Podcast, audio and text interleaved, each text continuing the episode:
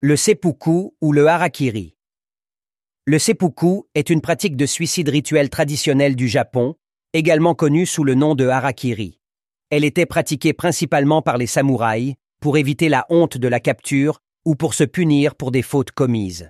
La pratique consiste à s'ouvrir l'abdomen avec un couteau court et tranchant, puis à se faire trancher la tête. Le seppuku était considéré comme une forme honorable de suicide, mais était réservé aux membres de la classe des samouraïs et ne pouvait être pratiqué que sous certaines conditions. Pour être autorisé à se faire seppuku, il fallait avoir l'autorisation de son seigneur ou de son supérieur.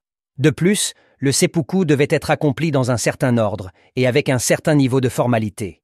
Pendant l'exécution du seppuku, un assistant était présent pour aider le samouraï à achever la tâche s'il n'y arrivait pas. Les samouraïs étaient censés rester calmes et dignes tout au long du processus. Après le décès, le corps était lavé et enveloppé dans un linceul avant d'être enterré. Bien que le seppuku ne soit plus pratiqué aujourd'hui, il est souvent représenté dans les œuvres de fiction japonaises et est devenu un élément important de la culture populaire japonaise. Le terme harakiri est également utilisé pour décrire le suicide parmi les non-samouraïs au Japon.